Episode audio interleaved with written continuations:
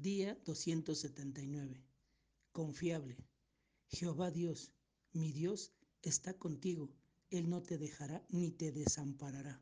Primera de Crónicas 28:20.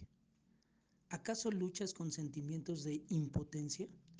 ¿Tienes miedo de no poder triunfar en lo que se te ha encomendado? ¿Sabes?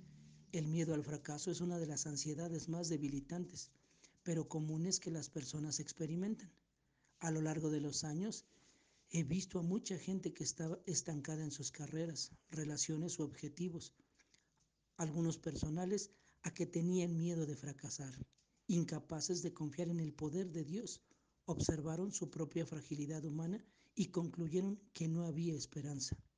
Estoy convencido de que por esto muchas personas no logran descansar completamente en la provisión del Señor, pues creen que Él les fallará pero entendamos que Dios nunca nos llamará a conseguir algo en su nombre para luego dejar que resolvamos los detalles por nuestra propia cuenta.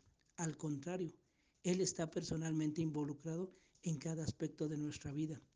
Y cuando le obedecemos, asumimos la responsabilidad total por esa necesidad. Como creyente, usted tiene acceso a la sabiduría y fortaleza del Dios Todopoderoso Así que renuncia a cualquier sentimiento de duda o temor.